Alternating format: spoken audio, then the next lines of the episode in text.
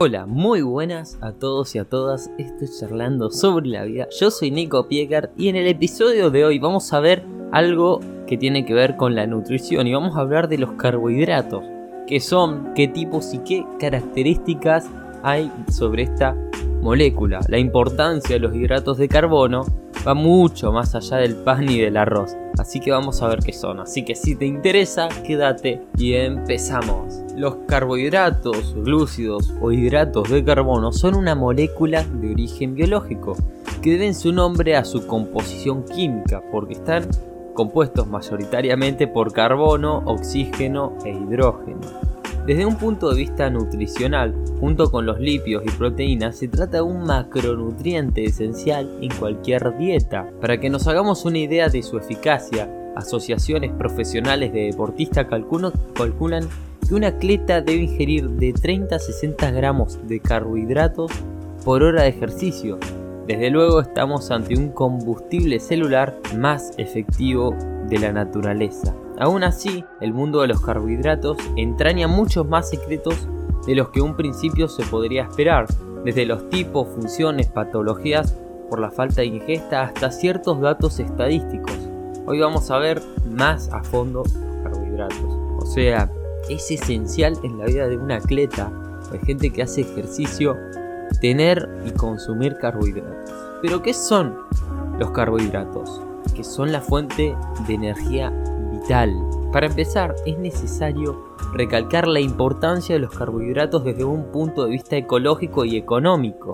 Ojo, estas biomoléculas componen más del 90% del peso seco de los vegetales y por ello son los nutrientes más abundantes de la Tierra, representando aproximadamente el 75% de la materia orgánica total de nuestro planeta. Es por todo esto que se consideran los componentes más eficaces y esenciales a la hora de almacenar energía y actuar como intermediarios en reacciones metabólicas de los seres vivos.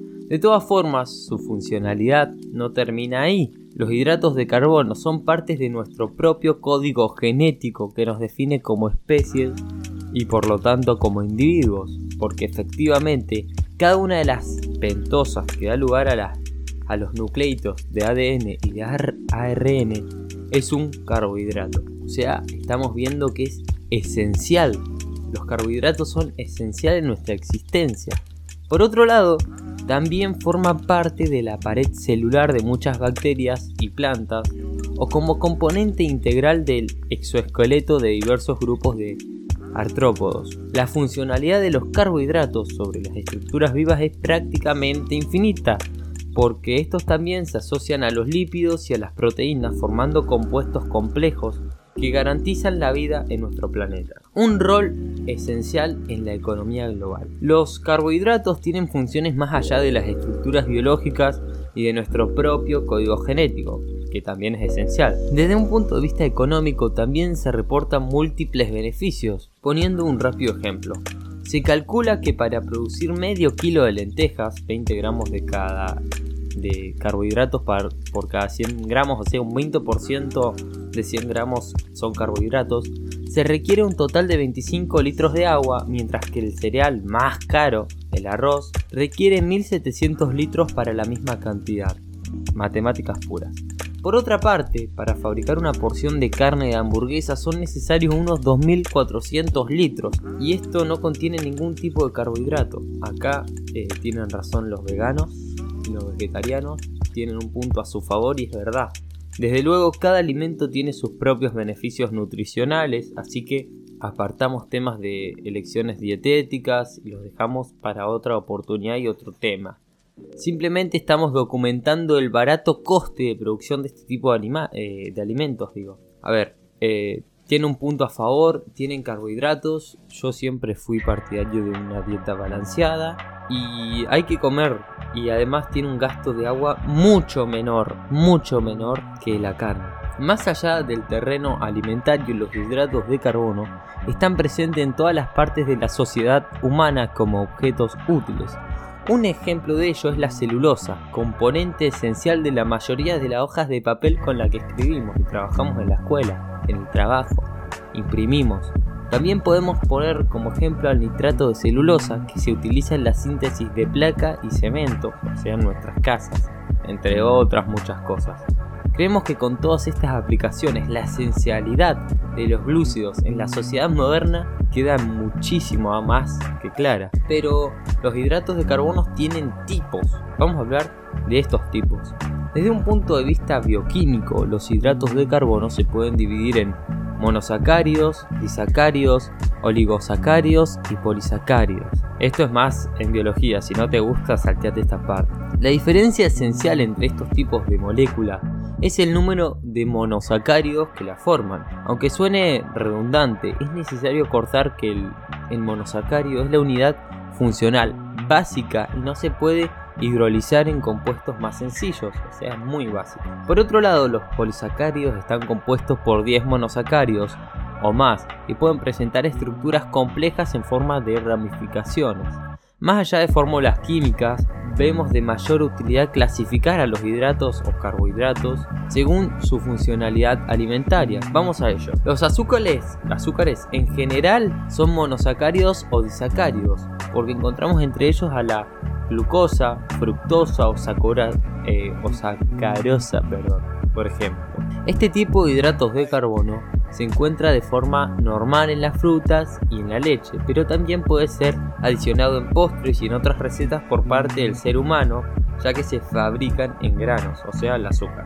A pesar de su importancia nutricional, no se recomienda una ingesta excesiva de azúcares simples en la dieta, porque durante su procesamiento a nivel celular se generan radicales libres que pueden adherirse a ADN, lípidos y proteínas, dañándolo y esto se conoce como la oxidación. Así pues, se ha correlacionado la ingesta excesiva de glucosa con un envejecimiento celular más rápido.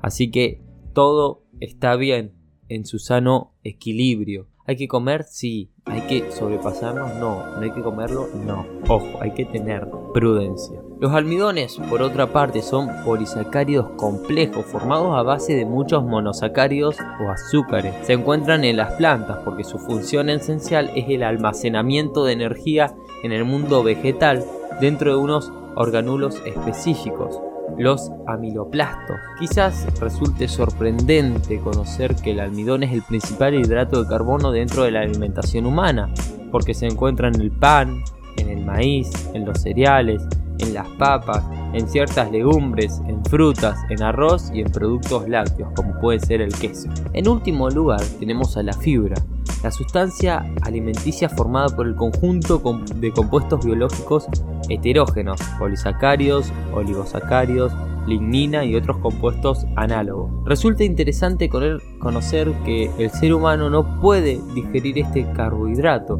Por esta razón experimenta una fermentación total o parcial en el intestino grueso gracias a la flora intestinal, que son las bacterias simbióticas. Esto es mucho biología, mucha biología, con mucha biología. Es verdad, lo sé, pero es importante conocerlo y saberlo. Por otro lado, la fibra no se puede ser considerada como un nutriente en el sentido estricto, porque no participa de forma directa en los procesos metabólicos del ser humano.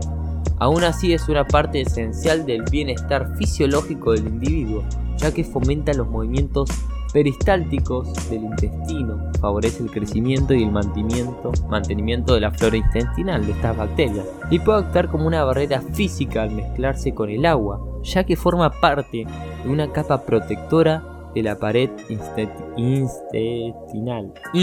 intestinal. Perdón, de vuelta.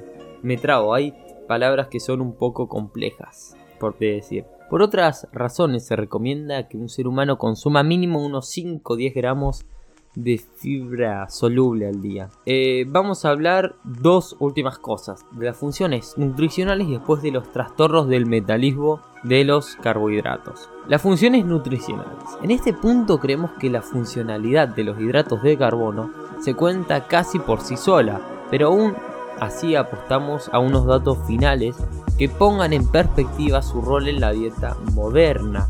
Se calcula que los carbohidratos suponen la fuente principal de energía en el ser humano, porque suelen corresponder al 60% del gasto energético diario de una persona. Por otra parte, la concentración de glúcidos en nuestros propios tejidos suele ser de unos 10 gramos por cada kilogramo de peso corporal. La FAO, Food and Agriculture Organization, y la OMS, World Health Organization o Organización eh, Internacional de la Salud, o Mundial de la Salud, por su parte recomiendan que del 75 al eh, del 55 al 75% de la energía de la dieta provenga de los hidratos de carbono, pero cuidado, solo con un 10% puede corresponder a la ingesta de azúcares libres, ya que su potencial oxidativo, que es lo que estábamos explicando antes, es algo a tener en cuenta, porque nos puede ayudar a envejecer y traer problemas. Por último, trastornos del, del metabolismo de los carbohidratos. Por último, vemos esencial cerrar todo este con conglomerado de terminologías difíciles de decir que me hacen trabar tanto y que son un poco complejas, dando información eh, referente a las enfermedades relacionadas con estos hidratos de carbono. Quienes sufren este tipo de patologías generalmente carecen de la cantidad adecuada de las enzimas necesarias para descomponer a los polisacáridos en el monómero más básico, la glucosa, esto que vemos en la escuela siempre nos repiten mil veces, o sea el azúcar, la cual puede ser transportada en sangre y almacenada en el hígado en forma de glucógeno. Si ya lo adivinaste, en este grupo encontramos la infame diabetes. Todo dice, no comas mucho azúcar, no comas esto, porque te va a agarrar diabetes que es una enfermedad que se caracteriza por la falta de producción o el mal funcionamiento de la insulina, esta hormona ayuda al monosacárido a ingresar a las células para que éstas utilicen como fuente de energía aquel carbohidrato, por lo que su ineficiencia se traduce en unos niveles atípicos de glucosa en sangre. Uno de cada 12 adultos en el mundo presenta algún tipo de diabetes, por lo que podemos afirmar que los trastornos del metabolismo de los carbohidratos están a la orden del día. Hasta acá el podcast de hoy. Espero que te haya gustado. Sé que fue un poco difícil y les pido perdón por trabarme, pero me parece que es muy interesante tocar el tema de los carbohidratos y tener algo equilibrado, porque nos puede llevar a un desorden y a una mala alimentación y a una falta de energía. Así que espero que te haya gustado, te saluda Nico Piecar, nos vemos en el próximo. Chao.